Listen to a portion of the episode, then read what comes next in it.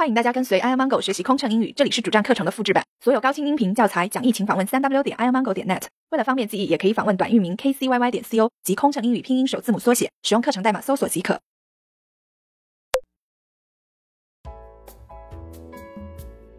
One hundred and twenty-one. Ladies and gentlemen, your attention, please. One of the passengers found a wallet on board and handed it to us.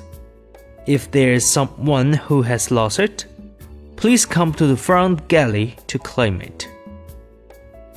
女士们、先生们，请注意，机上有一名旅客拾到一个钱包，并交给了我们，请失主到前舱来认领。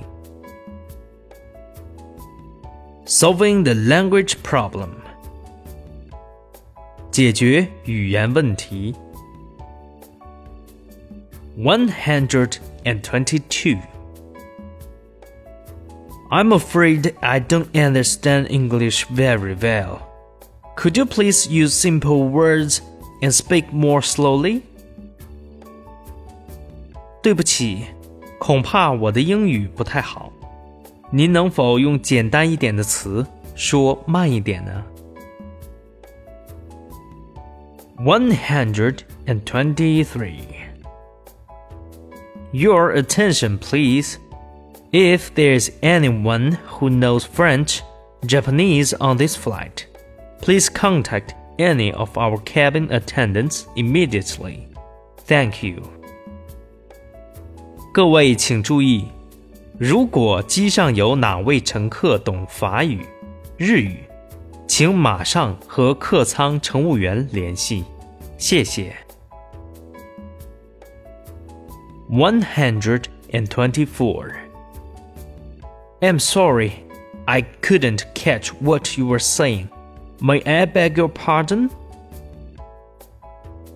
对不起，我没听懂您的话，请再说一遍好吗？Pre-arrival. 飞机落地前。One hundred and twenty-five. Our plane is ready to land now.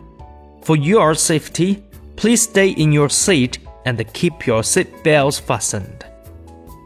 我们的飞机正准备降落，为了您的安全，请坐在座位上，系好安全带。